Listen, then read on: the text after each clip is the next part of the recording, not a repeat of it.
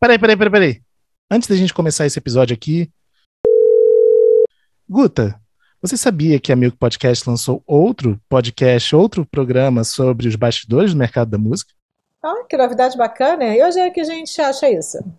Pois é, é só você procurar por Fofocoff e em qualquer plataforma de streaming ou de podcast e apertar o play. Já amei o título, Fofocoff é tudo. então vamos lá, te dou notícias. Não só dará notícias, como eu espero você como convidada também, hein? Convite aceito.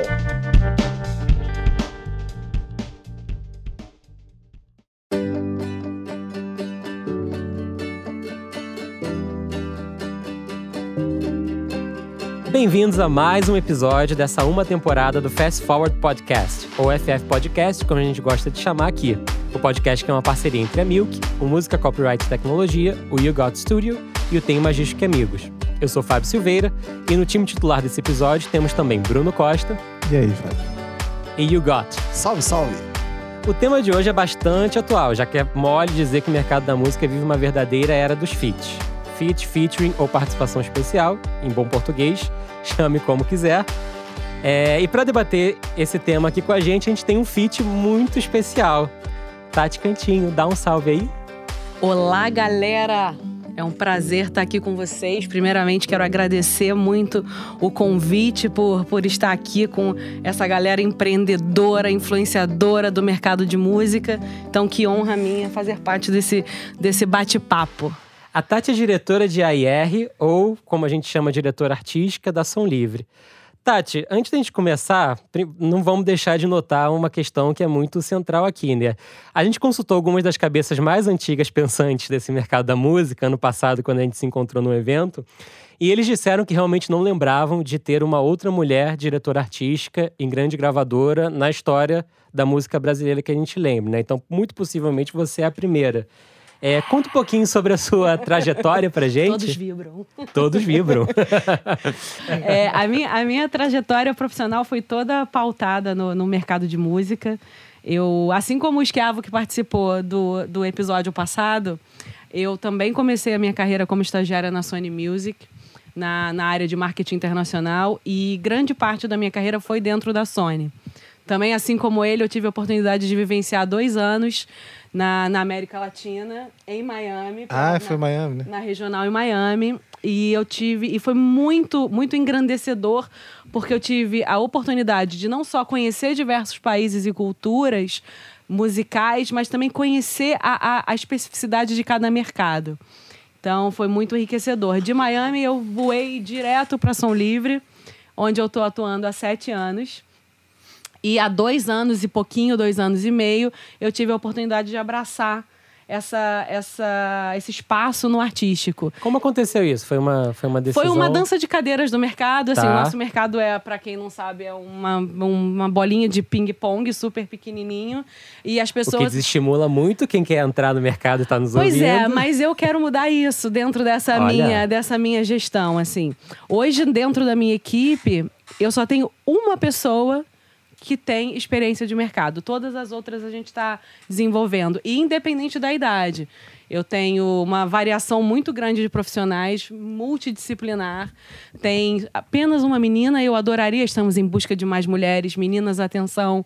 Se liguem e mandem currículos para tatiana.cantinho.sãolivre.com.br. É, lá na Milk a gente tem um histórico gigante de, de praticamente só contratar, só, só contratar menina, assim. Que bom. Eu É. quero muito ampliar esse nosso, esse nosso universo da, da gestão musical com mulheres. Né? Hoje eu tenho só uma mulher na equipe realmente atuando junto a artistas, mas gostaria de aumentar. Então, assim, é uma equipe diversa, de diversas idades, onde só uma pessoa tem muita experiência, muita experiência no mercado. Então, abrindo oportunidade para novos profissionais, isso é muito importante. Com essa dança das cadeiras, eu atuava, então, como, como head de marketing. E vi e conversei, bati na porta do nosso presidente, falei: me dá que é meu. Você topa? Topa o desafio comigo. Ele falou, pô, Tati, mas você, você não é, mas qual é a especificação, né? Por que, que você, qual é o pré-requisito para você ser AIR? Você tem Qual é a obrigatoriedade.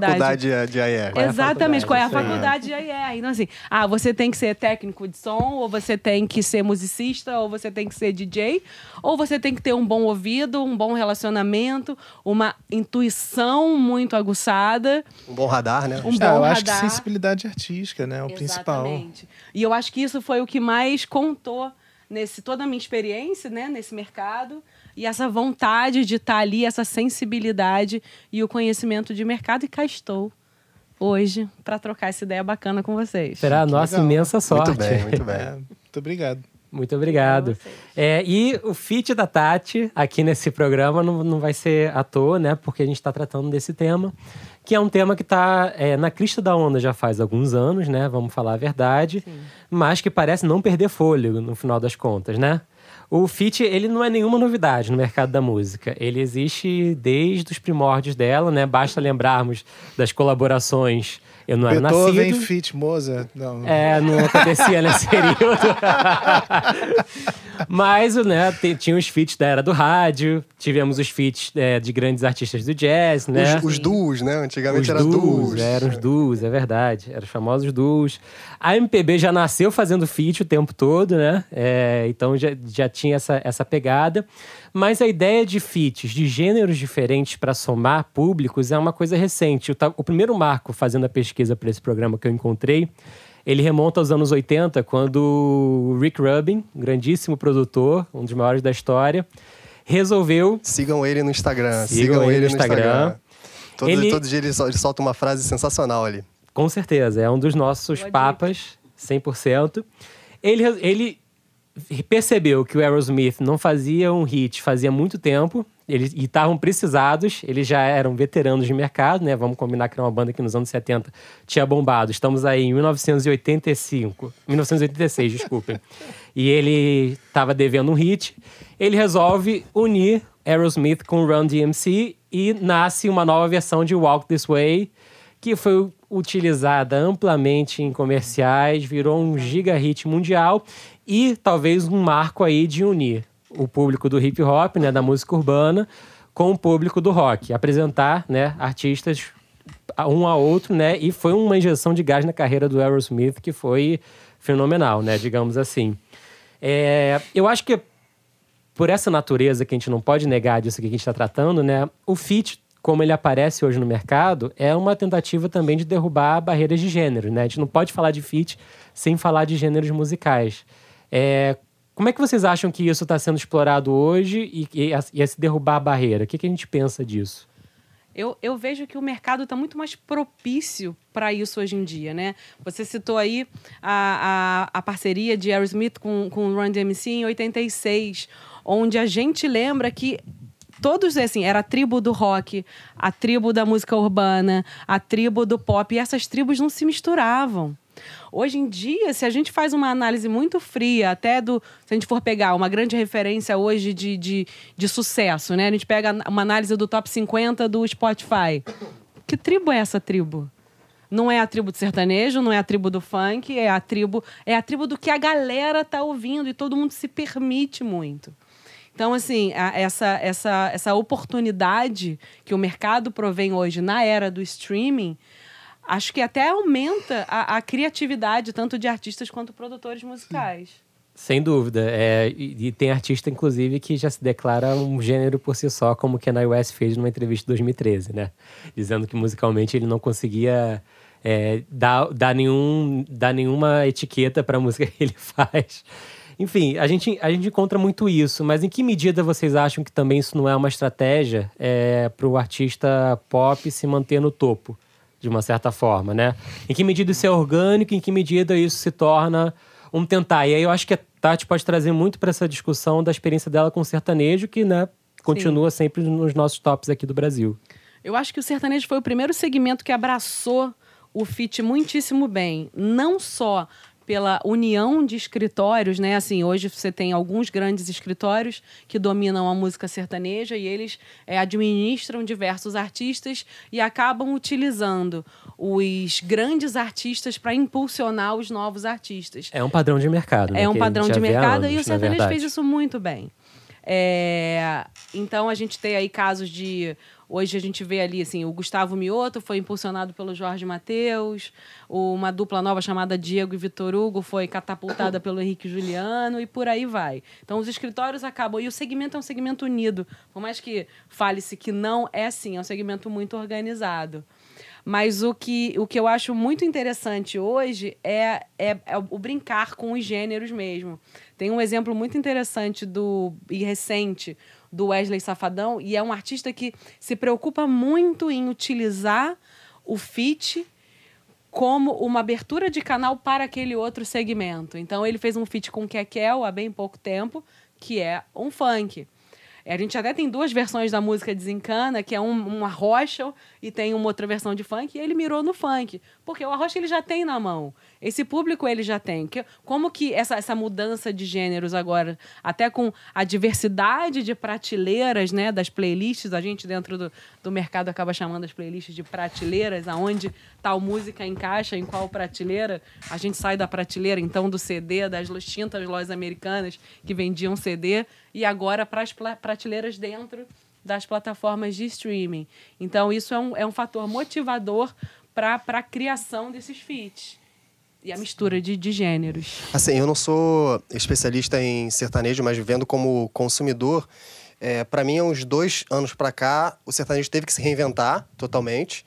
É, natural de todos os gêneros e começou a ter uma, umas mesclas com ou com rap ou com funk foram na República Dominicana e trouxeram a bachata que já, já, já vem de, de algum tempo e naturalmente quando acontece esse, essa, essa mescla de gênero é natural que outros artistas de outros gêneros começam, comecem a entrar também na, na, na dança das, das cadeiras assim e aí vem é, projetos como esse do, do Wesley Safadão O Felipe Araújo teve Atrasadinha com Ferrugem, que é um hit, né? Ficou semanas e semanas no primeiro lugar.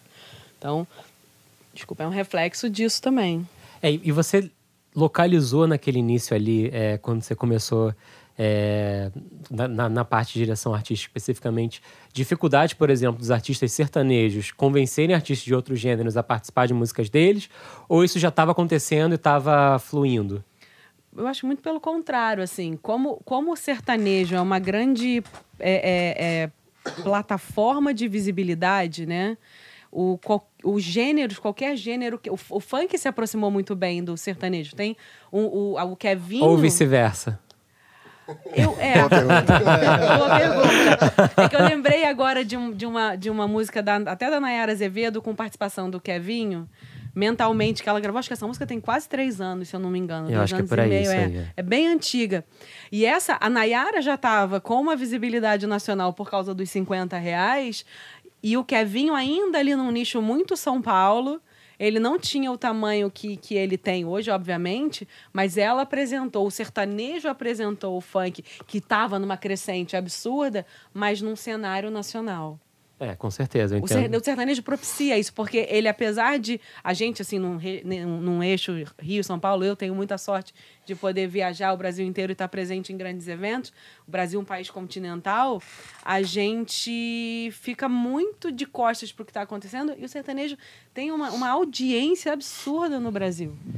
E, e vem cá, como é que, como é que funciona? É, quando, principalmente quando fala de sertanejo, é, da onde vem a ideia do feat? A ideia do feat vem do departamento artístico, vem do artista? Como é que funciona geralmente? uma mistura dos dois. A gente tende a trocar muito com os nossos artistas, mas os artistas acabam entre eles circulando em festivais, em backstage de programas de TV, e eles mesmos se arranjando entre eles. A gravadora acaba entrando depois, né? Ah, Isso, isso Mas, mas existe também esses casos que parte do departamento artístico. Existe, eu tenho até um exemplo que é do ano passado, que é da do Silva com a Anitta. A gente estava no momento do Silva que ele tava, ele precisava dar um próximo passo, ele precisava ter uma visibilidade maior.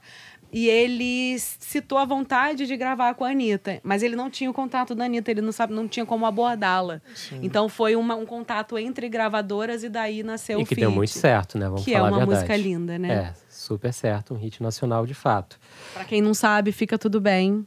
Anitta e Silva. Linda música. É, voltando aqui à questão do, do sertanejo, foi até interessante porque no episódio anterior com, com o Alex Esquiavo presente aqui, a gente falou muito sobre a questão das paradas e dos tops, né? Uhum. E no Brasil, curiosamente, os tops e as paradas, eles são muito uniformes. Sejam as paradas dos serviços de streaming, a parada específica do Spotify, da Apple Music, da Deezer, do YouTube, com as paradas de rádio, né? Ou até a parada que a Playax é, cedeu pra gente naquela ocasião, que o con- condensava, né? É unanimidade que Marília Mendonça era Todo Mundo Vai Sofrer, era o maior hit do Brasil, ponto, do momento. Marília, rainha absoluta, todo mundo vai sofrer. E a Marília hoje é a principal artista do Brasil, né? Sim. Em plays absolutos. Sem dúvida. Sem dúvida. Isso, isso refletiu pra gente em todas as frentes possíveis, né?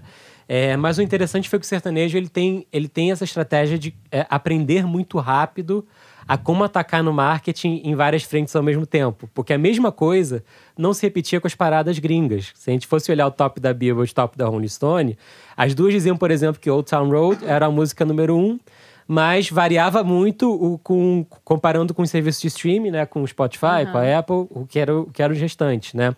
Então, claramente, a, a parada no Brasil demonstrava uma estratégia de marketing muito bem pensada de atacar, né? Em, em múltiplas frentes ali. E aí, fui pesquisar para a gente ter uma noção do em que medida o feat está tá influenciando nisso não. Porque se a gente está falando de sertanejo aqui, a gente está falando das paradas de músicas mais tocadas, né? E aí o interessante é que em 2014, nos top, no top de rádios, só 16 músicas eram colaborações, eram feats. Em 2015 foram menos ainda, 11 músicas no, no top 100 das rádios, de, de músicas executadas em rádios de todos os gêneros, tá? Top 100 geral, gente. É, em 2015, já falei, 2016, esse, esse número subiu para 19. Em 2017 já eram 25. Em 2018, que é um ano que já a gente considera já um ano de corte, né, entre streaming e rádio, já eram 29. Então, assim, chegou a um quarto e foi crescendo, né? É, e, obviamente, muitos desses feats, né, a grande maioria eram de sertanejos. Em que medida você, você acha, Tati, ou todos aqui nós achamos, né, que o feat efetivamente ajuda a construir um hit ou que é uma estratégia efetivamente que colabora muito mais no, na lógica do streaming de rede social, né, de somar audiência, somar públicos e colocar eles para girarem junto? Eu acredito que com o, o crescimento, você vê que esse corte que você fez é quando o- a- a- as plataformas de streaming crescem muito no Brasil e o Brasil deixa um de ser boom, né? dominado 2017, pelo 2018. exatamente, deixa de ser dominado pelo mercado físico e passa a ser dominado pelo mercado digital. A maior, a principal fonte de receita do, do mercado musical a gente vê nessa liberdade que a gente tem de criação, de não mais precisar gravar um disco para ter uma música, se precisar, né? Você tem liberdade de lançar uma- um single, você pode lançar um EP. A sazonalidade que você lança também fica muito critério do artista e da gravadora. A gente acompanha, assim, o, o- a gente acompanha análise o tempo inteiro, né? Hoje, hoje o mercado musical, ele não é pautado só em rádio. Qual- Como, como que você mensura o sucesso hoje? Né? Você tem uma, uma série de análises. Quando eu troco a música, você acompanha a curva de crescimento, curva de queda, qual artista que está ascendendo muito rapidamente. Então, respondendo à tua pergunta, eu vejo hoje que o rádio é um reflexo do que está sendo consumido no, no digital. Isso é bem interessante. Cara, Porque sobre, sobre isso que você estava falando, tem um, tem um, tem um ponto muito, muito interessante quando, quando se fala em fit é, com esse uso de, é, de amplificar né, os números do streaming, né? Porque você está somando forças de fato ali, né? Que não é um fit, né? Na, na verdade é um lançamento conjunto, né? Que a galera tá collab, né? collab é uma mesmo, collab. né? Puxando da música eletrônica, né? É o famoso É. end. É, é o famoso end. E aí o lance, o, o lance que eu acho assim um pouco complicado, que, que tem rolado muito, eu tenho reparado muito, é, são artistas que ficam o tempo todo apenas fazendo colaborações, apenas fazendo colaborações, e os números ficam inflados no principalmente no Spotify, os números ficam muito inflados de ouvintes mensais e, e etc. Só que aquilo não reflete a realidade, né? Numa carreira efetiva pro artista Exatamente. se consolidando, é, né? Porque é eu um im- sucesso efêmero, né? Você É. vê ali, é, é aquele. É o, o- o aproveitar o momento, é surfar aquela onda. Exatamente, exatamente. Então, assim, eu acho que como esse tipo de estratégia, eu acho que é muito perigoso quando você pensa em longo prazo do artista, sabe? É, o uso, o uso repetido em excesso, digamos assim. Isso que o? Bruno tá Exatamente. falando, isso é muito comum no mercado de música eletrônica. É, os DJs geralmente entram e lançam primeira, segunda, terceira, quarta, quinta com feat, e depois daí vão começar a lançar as músicas solo, assim. É, Óbvio que no pop isso não é tão, tão, tão é, rígido assim, mas se você olhar o mercado de música eletrônica, é, principalmente no Brasil, é, acontece isso demais. É, se você pensar um DJ que tenha feito um feat, um feat com, a, com a Anitta, ele vai ter números absurdos de ouvintes mensais e não é uma realidade daquele artista Exatamente. especificamente. Esse é o teu Exatamente. ponto. Mas é o momento, acaba sendo uma vitrine, né? Acho que para artistas menores, essa oportunidade do feat é Não, uma vitrine para Exato, mas catapultar isso, ele. mas assim, quando é uma oportunidade, quando é uma coisa bacana, porra, né? Quem que vai negar um feat bacana? Claro. Mas é, o problema é quando a galera começa a usar como, Ou como, como o Igor é porque isso, de uma certa forma, transmite um sinal de- até de, de hesitação, né? Com relação a que decisão tomar na carreira do artista como um artista É, próprio, né? Assim, eu, eu, eu particularmente acho que é uma decisão artística muito complicada. É. Você apenas lançar feats, né? Eu tava lendo uma entrevista. Tava lendo, não, tava escutando uma, re- uma entrevista recente do Caetano, que ele tava lembrando que quando ele foi contratado para lançar o primeiro disco, algum executivo da gravadora não lembrar, não, não, não achava que Cai- nem Caetano Veloso e nem Gal Costa sustentariam por si só um disco solo. Daí o primeiro disco da carreira dos dois. executivos de gravadoras. Daí, o primeiro disco dos dois, que é Domingo, é um disco, é um split Caetano e Gal Costa. Ou seja, o feat tá na gênese da MPB. Exatamente. é. Mas te- tem uma relação muito próxima com essa, com essa questão que é justamente talvez não apostar em, é, em excesso, não, não apostar o suficiente na e acreditar o suficiente no potencial do artista, né? Que tá por É. ali. É, Eu, eu particularmente tenho um, é, um- uma máxima lá na, na Milk que, que eu digo o seguinte: é, se faz sentido artístico, pode fazer sentido comercial. Mas nunca o inverso, nunca inverter a ordem, sabe? Faz sentido comercial, então pode fazer sentido artístico, né? Então é, eu acho que isso também vale para os feats, sabe? Porque se não é natural, não convence. Exatamente. A gente não pode subestimar a, a, a, a inteligência e o ouvido do, do consumidor. Se não é natural, não convence. Ou É. se convence, convence por um período muito curto de tempo. É, Então, exatamente. assim, não é nenhum artista duradouro, que está né? pensando em longevidade, numa carreira, vai querer isso, né? Vai querer fazer algo que seja que seja a sua essência, a É, sua essa, verdade. essa questão do tempo que você falou, eu acho que é super importante, porque isso, esse recorte ele é muito mais claro em vários gêneros né, da música. Mas quando a gente é, isola aqui o gênero da música pop, né? Em que não importa o quão incrível seja a música ou não, você vai vender aqueles artistas participantes ali como super-heróis, né? Você vai colocar eles naquela pose, cartaz de filme e tal. Você até espera que em algum momento eles vão sair lutando karatê, né? De alguma forma ali. Porque tá ligado a essa coisa do vender a música é, como algo superlativo, sem que necessariamente se tenha pensado com um pouquinho de carinho se aquela música chega, né? É, aonde poderia ou não. E aí, pegando de volta uma coisa que o Bruno acabou de falar, já aconteceu aqui de vocês, eu, eu sei a minha resposta disso porque eu e posso dar, mas já aconteceu aqui de vocês é, falarem para um artista: olha, não faz esse feat, essa música não precisa de um feat? Olha, na minha breve carreira de AIR, eu acho que a gente passou por isso. Na verdade, foi o contrário. Um artista que tinha certeza que aquela música era a música da vida dele, solo, e a gente insistiu e falou: cara, não, essa música precisa de um feat e o feat do fulano tal. Dropping names. e a gente. É do segmento Brincadeira, sertanejo. brincadeira. É, uma, E a posi- gente- é uma posição difícil, né, Tati? sem pressão, sem A pressão. gente, a gente tem que ter muita habilidade. Mas a gente conseguiu reverter e a música saiu bem, ranqueou bem e teve uma. uma, uma Nunca existiu uma útil. vez sequer que, você, que o artista quisesse muito um feat e você falou, poxa, mas já tá tão bem na sua voz, precisa de um feat mesmo. Não que eu me lembre agora, se eu lembrar, eu te falo, eu vou pensar. Bom, é, já aconteceu. Tô pensando aqui. Teve uma vez assim que não chegou a ser um, um grande é, conselho, assim, ó, para tudo, mas é porque o artista estava concordando. E dropping names é, foi a Jade. Ela ela tá pra lançar o álbum agora, né? E aí ela chegou... Pra quem não sabe, o Bruno está falando da Jade Ah, Baraldo. perdão, desculpa. É, .com.br. É... e aí o que aconteceu? É, e aí o que aconteceu foi que ela levantou assim essa questão apenas. Ela falou: "Ih, o álbum tá sem feat".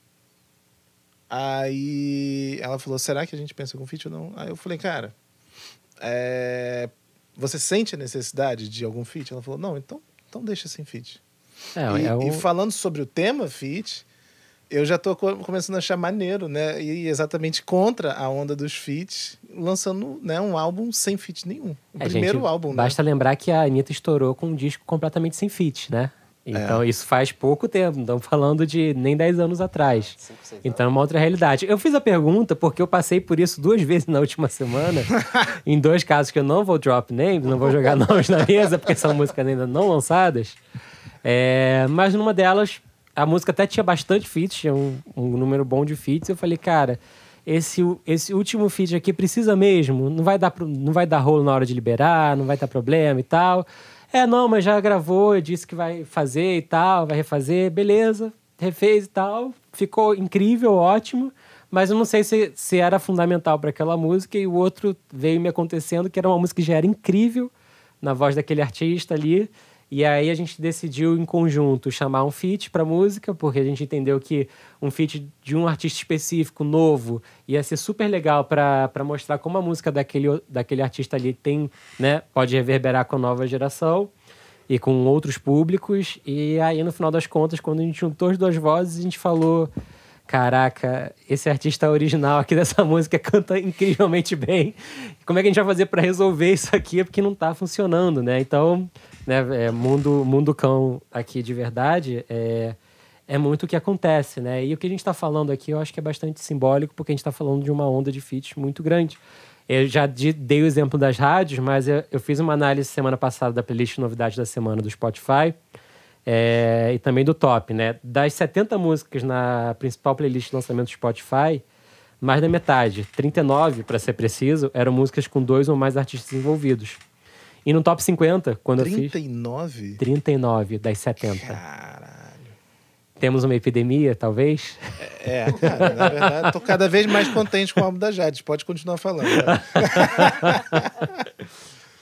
E no top 50 das 50 músicas mais consumidas no Spotify na sexta passada, nesse mesmo recorte, 24 eram músicas que tinham feats. Então, assim, aí eu, eu acho que a reflexão que a gente pode pensar aqui um pouco é, por isso que eu levanto fiz essa pergunta, é em que medida, artisticamente, já que todos aqui concordamos, né, que artisticamente é o ponto de partida principal, né, em que medida artisticamente a gente acredita que a música é, necessariamente precise daquele, daquele feat ou não, né? Porque no final das contas, a música número um do Brasil é Marília Mendonça com um total de zero Sozinho. feats. É, e tem vários casos, assim, o Zé Neto Cristiano ano passado foi ah, o artista mais ouvido do, do Spotify com um DVD inteiro, sem nenhuma participação. Luan Santana lança um, um- um álbum novo, um DVD novo, a gente ainda usa DVD, né? Porque acho que é uma nomenclatura para audiovisual. Mas... Concert filme é até bonito, mas não Mas pega, não né? pega. Aqui não adianta. Lança, a gente lança agora dia 23 de agosto, sem nenhuma participação. Então, assim. Pô. É, Legal. um repertório inédito, tem algumas regravações, mas zero participações. Eu vou real passar a valorizar essa parada, cara. Parabéns. Parabéns. Luan Santana. Arrasou. Parabéns, Luan Santana. Mas eu acho que, sim, voltando à tua pergunta, é muito uma tendência de mercado, né? Como assim, de oportunidade de espaço mesmo. Não é só, não é, não acho assim, é uma epidemia agora. Eu achava que ela ia dar um tempo, mas ela continua numa crescente ainda. É uma tendência de mercado de aproveitar essas oportunidades, essas janelas. E aí eu, eu, eu levanto a pergunta, né? É uma tendência de mercado, t- com certeza existe essa tendência, mas em que medida a gente está seguindo ela conscientemente ou em que medida a gente está caindo no conto né, do, do formato que as plataformas de consumo de música foram pensados de rede social, em que a gente tem que compartilhar audiências, compartilhar públicos, né? E fazer esses artistas de alguma forma é, se, se disseminarem, né? É, aí a gente volta ao, a- ao dilema anterior, né? É orgânico? Faz sentido? Não faz sentido, né? Acho É, que são cara. as duas coisas, né? Eu não sei se é, tá na pauta, mas acho que a gente tinha que falar um pouquinho também do mercado de rap, que o feat no mercado de rap é uma coisa muito orgânica. Porque o Assim, feat surgiu no mercado de rap acima de tudo, né? Eu já O- tô, o eu já tô feat- entregando a pauta? Não, mas é, mas é, mas tem, é total isso. O, o, rap- o mercado de rap faz feat com naturalidade. Quando o Rick Rubin falou pro Run DMC, grava com o Aerosmith, eles falavam, nem fudendo, vão gravar com esses velhotes aí, gravar uma coisa desses É, O- o- branquelos, eu não quero que, fazer Desde que nasceu o hip hop, o o MC tá acostumado a ter mais gente no palco. Eles têm os MCs de, de back. É, hoje tem uma tendência muito grande que, tal- que é o tal do cypher, né? Assim, hoje não, já há algum tempo pra cá. Então, que são como se fossem reuniões de, de MCs com atrás de um DJ. E esses MCs são de gravadores diferentes, é, segmentos diferentes e tal. E eles, e eles, e eles trocam essas músicas, cada um fazendo uma, uma pequena uma parte. O lance das grandes bancas de rap, né? Isso que, que, que rolou no Brasil, desde ter estourado aí de dois anos pra cá também. É, então, é, é, é um lugar onde isso tudo tá, tá na pele, tá no sangue. Não é um negócio... Eu não, eu não sinto que é forçado, assim. É, cara, se pá, hein? Se pá, sim. tipo assim, é, obviamente tá no DNA do, do rap, só que eu acho, assim, que tem uma galera perdendo a mão, assim, sabe? Eu acho que começa a virar uma fórmula, sabe? Um pouquinho de você dar um cheat ali no game, sabe? É, e, e você vai e você vai vendo assim, cara, tem uns artistas de rap que, porra, é, não, Passaram é, quase não, não, não vou drop names, mas que você quase não consegue achar música sem feat, cara. É uma parada braba, assim, braba. E, e assim, mas ao mesmo tempo tem uma coisa interessante é, que rola, é, principalmente com esse lance da Cypher que você estava falando. Cypher, para mim, é um fenômeno inexplicável, porque você tem é, uma porrada de gente na mesma faixa. Tipo, não é assim um feat saudável, uma ou duas pessoas. Não, são seis, Seis, pessoas. Seis pessoas. Aí você tem seis pessoas, é, cada um faz uma parte, ou seja, a música não tem refrão, a música tem às vezes sete, oito minutos e, e estoura. Aí você fica, que isso? Tem, tem uma coisa de, de, ter, de identificar ali a, a pegada e a parada, né? Tem um artista gringo que eu acho super interessante, que eu sigo há um tempão, chamado Brockhampton, que são... Eles, eles são um pouco uma, quase uma boy band de, de rap, né? No final das contas. E rola uma parada da, da galera que sacar, que é muito Boy próximo do que acontece com o Cypher, no final das contas, né? Rola uma parada da galera sacar... Peraí, que, que MC tá em qual música e o que, que, que ele vai trazer para aquela música, como ele vai somar ali, o que, que ele vai trazer de especial, né? Então, eu acho que a gente tá falando de um outro tipo de feat muito específico e que funciona muito, né, para esse mercado. Tem o feat do sertanejo, que a Tati colocou muito bem, que é o feat mercadológico, né? Que é, peraí, já tô com o meu artista principal bombando, agora qual é o artista que eu quero fazer na sequência? Vou impulsionar outro. E funciona, né, sempre? Funciona. Sempre não, Não, né? com frequência. Com- Funciona bastante, mas não é um tiro certo. Não é assim, ah, então eu tenho um artista novo aqui, eu vou colocar ele pra gravar com o Jorge Matheus. Não quer dizer que é um sucesso. Tem vários, vários cases que não foram. Porque a máquina tem que ter tem que ter o marketing, tem que ter o rádio, tem que ter tudo junto pra impulsionar aquilo. E às vezes não acontece. Total. E eu entendo que o Cypher, dentro desse contexto também, ele é uma obra de arte muito específica, né? É uma obra ali que é até difícil de eu, de eu não ser um especialista falar em mais detalhes, humildemente. Vamos dizer não assim. tem detalhes, eles fazem tudo na hora. Fato E é- é que eu, vi- eu fiz outro levantamento que, que eu fiz para trazer pra gente aqui e que eu, não, eu queria ter um pouquinho mais de precisão nele, mas eu esbarrei um pouquinho também nos, nas coletâneas de gravador e aí eu fiquei assim, putz, isso aqui era um feat que eu já contei ou é um feat que eu não contei? Então ele não é 100% preciso, mas eu peguei, eu tentei pegar a carreira de um artista já um pouquinho mais longeva que estourou na era pré-streaming e que continua na era, na era streaming, né? Eu tô animado, eu quero saber esse resultado aí. Esse é uma boa pesquisa, cara. Eu tô Você curiosa tá, arras...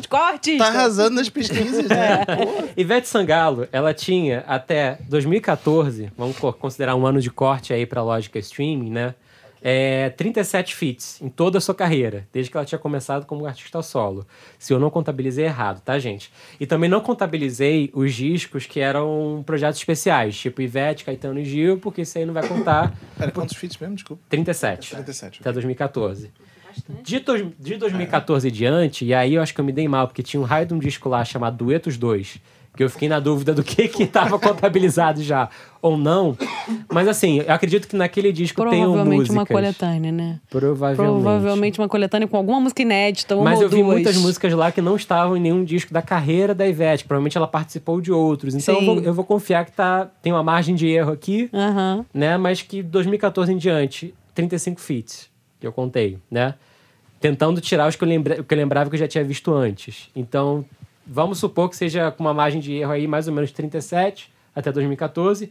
De 2014 a 2019, num, num passar de 5 anos aí, 35 feats. Média de Uau. 7 por ano. É. Caraca.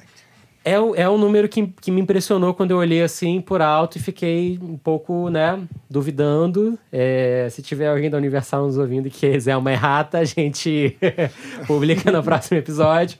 Mas foi uma coisa mais ou menos que eu olhei por aí, né? E, e é uma coisa que a gente tá vendo, né? O último disco da Madonna, de tudo que, que vem acontecendo por aí, né? É.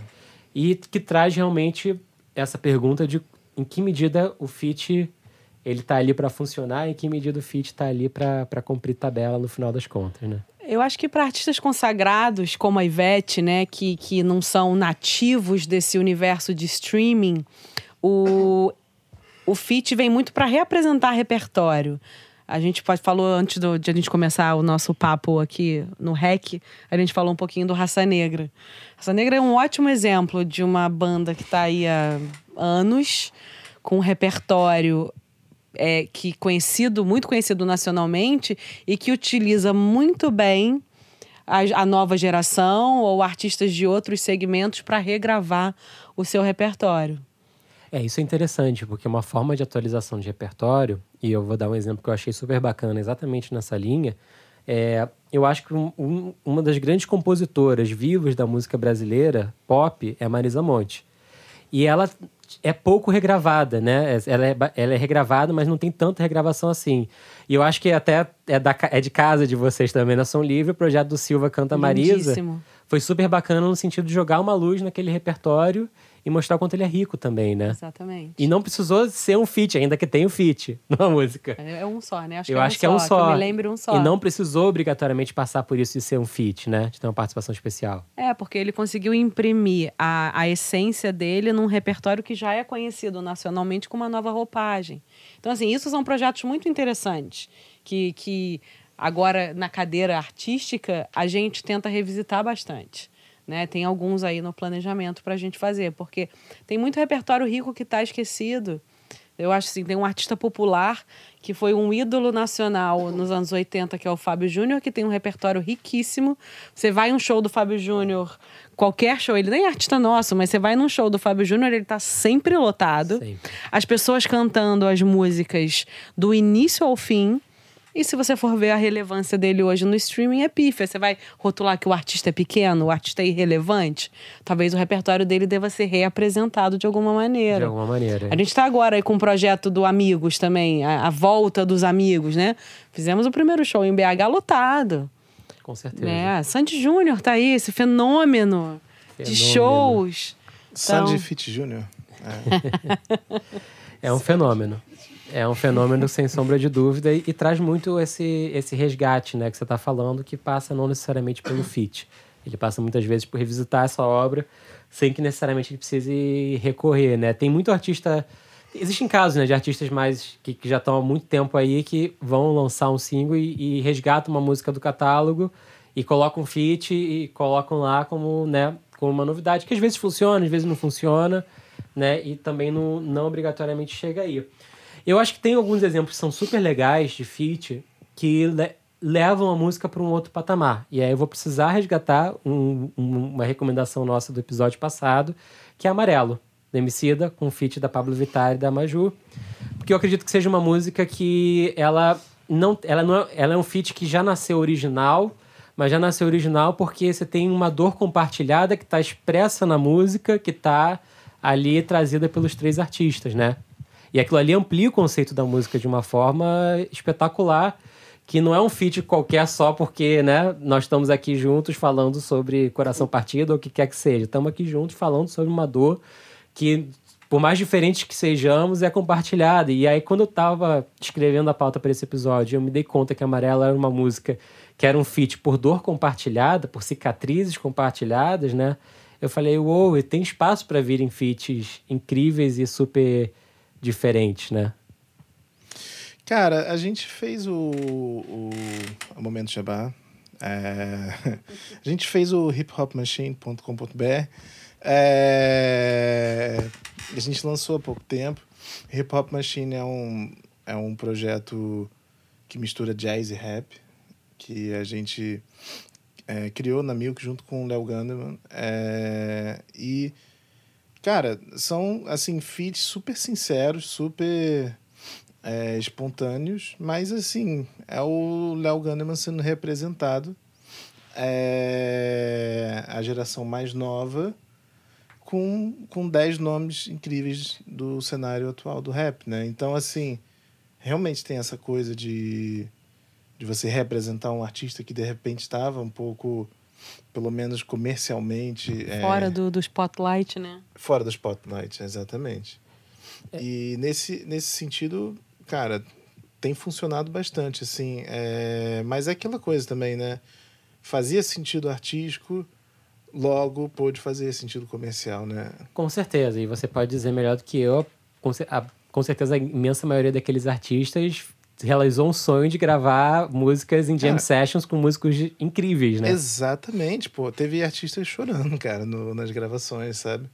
O, o próprio Léo se emocionou também algumas vezes. Tá acostumado e... a estar no estúdio, gravar com um sampler e pode, coloca com um músico de verdade atrás. É... Não que o, o, DJ não seja um músico, é um músico. Sim. Mas assim, é outra, é outra linguagem, né? É total, né? E assim, e principalmente no rap, é, eles estão acostumados, talvez você entenda melhor o que eu vou falar, eles estão acostumados a ter é, os baixos muito bem definidos, né? Então você tem, tem o grave fazendo lá, si, mas não tem essas harmonias mais complexas do jazz, né? Então, no projeto, é, teve artista que teve dificuldade, assim, opa, peraí, calma. O que, está acontecendo? Você está puxando umas sétimas, sabe? Está puxando umas nonas aí, vamos, vamos pensar direitinho isso aí. E era uma coisa que não tinha ensaio, né? O artista chegava no estúdio, os próprios músicos, né? Essa é uma coisa que eu, eu gosto de comentar. Os próprios músicos que estavam tocando nunca tinham ouvido as músicas. Eles estavam com a partitura na frente deles. É, então, gente, vamos lá gravando. Um, dois, três, pá! Aí começou, entendeu? É... E aí sim, teve, teve um caso ou outro de artista que ficou meio, opa, opa, que harmonias são essas? Com certeza. Eu acho que eu acho que pega muito por aí e, e, e completa o seu jabá dizendo que realmente são bem incríveis as versões. Obrigado, Já que não é o Bruno falando, eu posso falar para ele e recomendar também, ainda que não estejamos ainda no Aperto Play, que é a nossa sessão de recomendações. É, por falar em hip hop, aí eu acho que tem, um, tem uma questão do hip hop que é super bacana. Eu acho que o hip hop, por ter começado isso em certa medida, é, ele também está sempre muito à frente, né? E uma tendência que a gente vê em discos ou singles gringos é uma tendência de é, muitas vezes nem citar quem participou daquela faixa e isso virar um elemento de surpresa, né? Você escutar o disco do Frank Ocean e descobrir que a Beyoncé fez um, um backing vocal naquela música, ou escutar o disco do Coldplay e depois descobrir que só que a Beyoncé fez um, um feat naquela música. Eu acho que não tá muito no nosso radar aqui, ainda, por exemplo, que eu conheça músicas que foram gravadas em estúdio e que o produtor falou: vou chamar o Lulu Santos, porque só o Lulu Santos pode gravar esse violão aqui de slide. E foi o Lulu Santos gravar violão de slide, não está acreditado como feat, mas foi lá como músico fazer, né? É uma realidade muito longe ainda do Brasil, vocês acham? Cara, eu. Eu nunca ouvi falar isso no tive, Brasil. Eu, eu, eu, então. Porque rolou, medida rolou, só. Rolou recentemente isso. E eu vou te dizer: Dropping Names. É. Amar é para os Fortes. O álbum do Marcelo D2. Verdade. Verdade. Ele, ele, tem, ele tem exatamente esse tipo de feat. Ah, não, não sei se exatamente foi, mas acho que foi. Ah, Marisa Monte é, tocou violão. Sabe? E eu lembro quando a gente assistiu a sessão lá no CCBB, uhum. de, de, que tinha um, um, curta, né, na verdade, que apresentava o álbum e tal. Sim. Eu fiquei tão vidrado nisso que eu ficava assim, peraí, quem é que tá tocando nessa música? Quem é que tá cantando e, nessa e música? Isso, é, isso foi ainda mais maneiro, porque é, não foi apresentado um álbum do D2 com um feat. Foi, gente, é um filme que é um filme né, para melhorar a experiência da, do, da, da, obra é, musical ali. E enquanto estava assistindo o filme, você pensava, ué, quem é essa voz? É o seu Jorge que tá cantando, sabe? E aí foi, putz, cara, isso foi muito maneiro. Isso foi É, muito maneiro mesmo. Assim, a gente é, é, tem, é, um, é um recorte de público bastante específico, né? Bem, é, a Tati tá dizendo bem nichado, exatamente. Pô, Marcelo Não D2, muda. bem nicho, hein? Olha só, mas Rap, nicho, nicho, nicho. somos todos de marketing também, sabemos que tem oportunidade de marketing aí. Ninguém impede a gente lançar um disco Ah, mas tem que cheio ir contra de o fluxo, tem que ir contra o fluxo, cara. Zero feats, aí depois vai fazer o que você tá fazendo. Feat secreto, não sei quem é, entendeu? Autenticidade, tem que ter também, né? É. Não seguir só o, o Você tem que que, é comercial, exatamente. É, e essa coisa do feat secreto, poderia ter um feat secreto e dali a dois meses só voltar, que sabemos todos que é possível atualizar nas Adorei essa plataformas. É, Aí, ó, não- tá. Eu tô pensando isso, eu tô pensando, cara, a gente acabou de descobrir Eles estão aqui. falando e minha cabeça já tá. A gente acabou de descobrir uma, uma estratégia de marketing absurda. Para de gravar. Isso, Opa! cara? A gente acabou de descobrir uma estratégia muito boa, interessante, gostei. Mas dá pra fazer isso, né? Lançar o álbum escondendo os feats e abrir os feats um mês depois de lançado. É possível atualizar as informações em todas as plataformas de streaming, por que não? Faz a surpresinha com o vídeo depois e dá um presente pro, pro fã. Exatamente. E fazendo um exer- exercício de futurologia para fechar o, o nosso papo aqui, eu acho que Tati poderia dizer que feat de gêneros você gostaria de fazer ou que você acha que tem potencial no Brasil e você ainda não viu acontecendo. O que, que você tá, tá vendo aí que, que seria super bacana? O que, que você já tentou e ainda não, não conseguiu emplacar com um artista específico? Tem algum que venha à mente assim? Eu tô gostando muito do. Eu, assim, eu tenho uma. Uma, uma ambição minha de fortalecer o pagode, né? Vou voltar a crescer, a ele ter maior visibilidade. Ele é um, um ritmo consumido nacionalmente, mas ele não tem hoje a força e a potência que o sertanejo tem.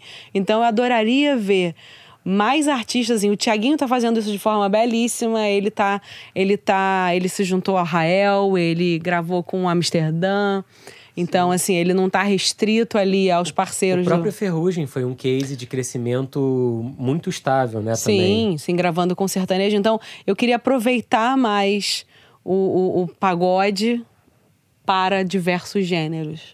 Acho que isso é um objetivo, assim, um sonho, uma vontade de aproveitar melhor, não só em feats dentro do próprio segmento, mas, mas fora também, principalmente.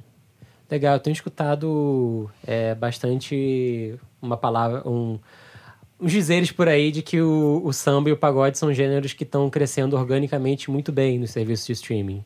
Né? Sim, sim, sim. Então, Ainda bem. A gente tem feito essa. É um trabalho que a gente tem feito desde o ano passado, acho que com diversos artistas e escritórios, porque precisa mesmo fortalecer o gênero. Né? Precisa ter mais união e se a gente pode abraçar, vamos nessa.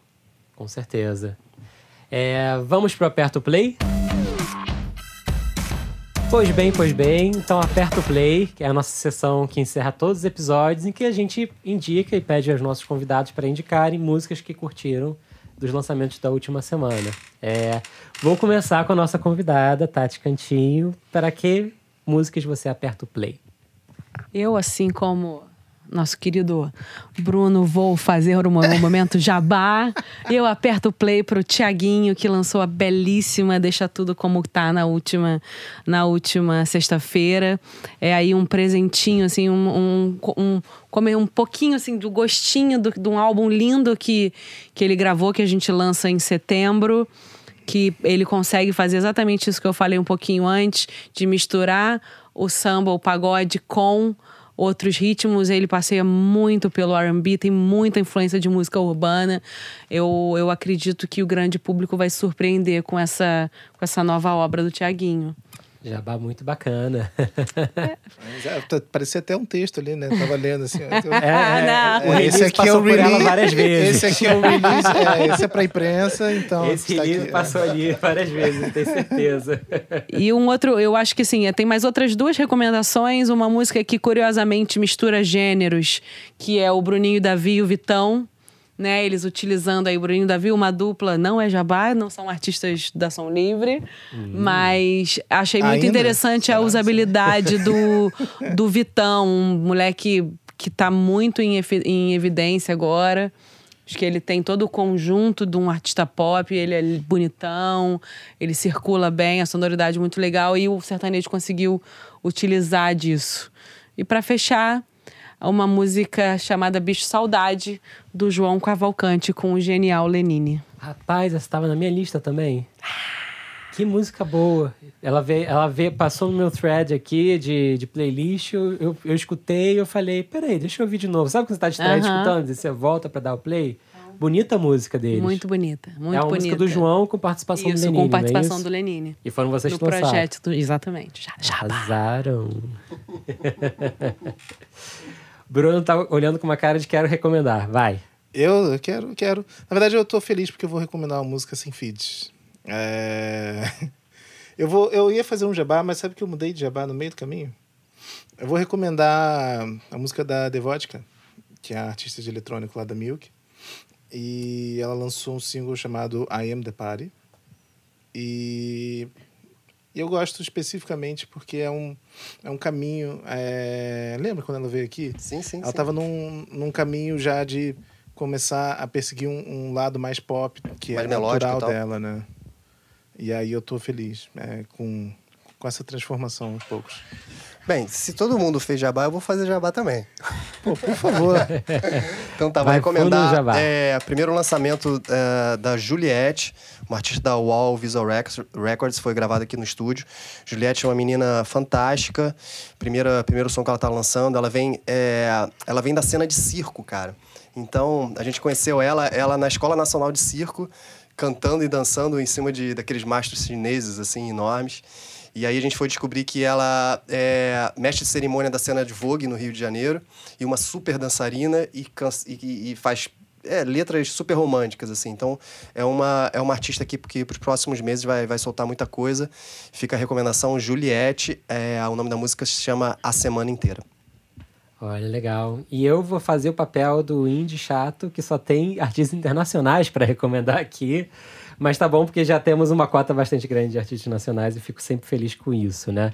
Minha primeira recomendação da semana vai para um disco de uma cantora, compositora, artista nova chamada Clairo, Clairo, ou Clairo, escreve Clairo. É, essa é uma menina que surgiu no YouTube, na rede, num clipe feito no quarto dela, para uma música chamada Pretty Girl, que é um lo-fi tão lo-fi que chega a doer, mas é um lo-fi tão lo-fi que chega a doer, que chegou a 36 milhões de plays no YouTube.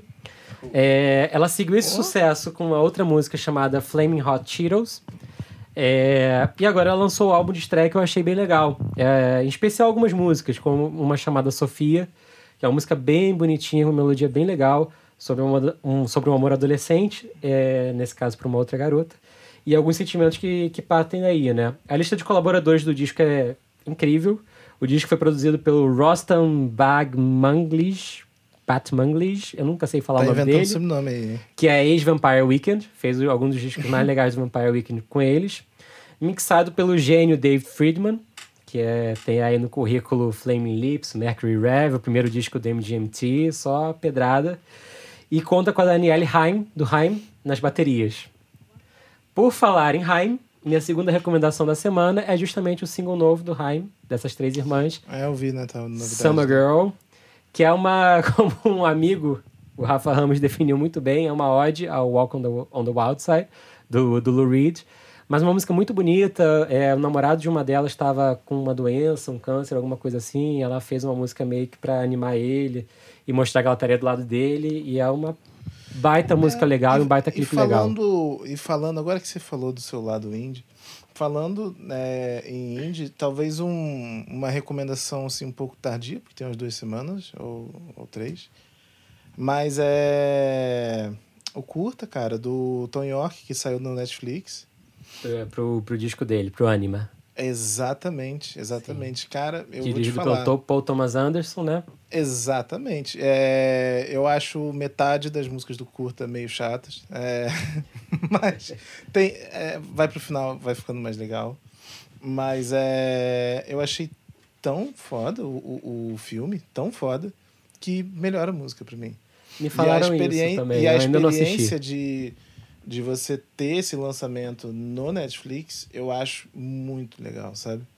É, É Sim. uma, é uma possibilidade a mais aí, né, eu acho, né? Por de- falar em Netflix, é, eu assisti ontem, eu ainda não tinha assistido, não sei se algum de vocês já assistiu um filme que me divertiu horrores, chamado Popstar Never Stop, Never Stopping, que é com Andy Samberg Maravilhoso. no papel principal. Maravilhoso. É um mockumentary, um documentário fake sobre um artista pop. E eu ri do início ao fim, porque em cada cena tem uma tirada incrível é muito, pra quem é trabalha no meio, no meio da música, de participação especial. E você tem participação especial da Mariah Carey, do Ringo Starr, da, sabe, de, de uma lista de artistas. Você fala, com a Sap Rock, como é que eles participaram desse, desse filme? Você ri do início ao fim. É, É, muito o, bem o pensado. lance é que o elenco desse filme, ele, ele é uma galera que tá junto desde o SNL, né? O Sim. Saturday Night Live. Que é... Que eles começaram fazendo o Lonely Island, né? Sim. Que muito, muito, muito engraçado também. Mas, cara, esse filme... Esse É um filme eu must. recomendo muito. Eu não tinha visto ainda. É um filme acho que saiu nos cinemas ano passado e me divertiu horrores, assim. Realmente, É. a cada cena são três piadas muito espertas. É, e o Andy Samberg é maravilhoso também. Exatamente. Eu olho pra ele e já quero rir. e eu, e eu, eu nunca dei muito crédito ao Andy. Acho que é Andy Samberg, né? É. Que pra mim ele sempre foi o marido da Joanna Nilsson, que é de quem eu sou muitíssimo fã, mas É eu mesmo? dei total crédito a ele depois de assistir esse filme. Voltando à música, minha última recomendação da semana é um single que tem feat. É de uma rapper que eu não conhecia chamada Rhapsody. Ela é uma rapper é, americana, ainda crescendo, já foi indicada a um Grammy, inclusive, tudo. E é uma música que tem um feat do maravilhoso mestre D'Angelo e de um outro artista de hip hop, GZA, acho que é assim que fala. E é uma música que também tem um nome complicado, a gente chama Ibit Raj. E foi uma dica do meu amigo Rafa Ramos. E depois também eu vi que estava numa radar de novidade do Spotify. É, é uma música inspirada pela primeira atleta norte-americana a usar um hijab, ou aquele véu islâmico, enquanto competia nas Olimpíadas. Isso foi nas Olimpíadas de 2016. E é um, um, assim, um primor de produção do início ao fim, uma música realmente incrível. Minha única recomendação com feat aqui dessa lista. É isso, pessoal. É isso, cara. É isso. Sua, sua média aí de, de feats na sua lista tá menor do que a novidade da semana, né? Então, parabéns. Chegamos lá. o mantra do programa de só fazer feat quando fizer sentido está mantido na nossa lista de recomendações. Menos que da Ivete, né? Gente, quero- a gente quer agradecer muito a presença da Tati Cantinho aqui. Eu que agradeço fazer parte desse, desse bate-papo delicioso. Espero voltar para conversar sobre outros assuntos desse universo da música, o qual somos todos apaixonados. Muito obrigado, Tati. Você arrasou obrigado, aqui pra obrigado. gente. Valeu. Valeu, pessoal. Até a próxima. Valeu, até semana que vem com mais um podcast. Inter. Valeu, beijo, mãe. Valeu. Não era pra ser. O FF Podcast é produzido por Fábio Silveira, Bruno Costa, Guta Braga e You Got. O editor-chefe é Fábio Silveira. A gravação de áudio e edição final são feitos por You Got no You Got Studios, no Rio de Janeiro. A trilha sonora é de You Got e Bian.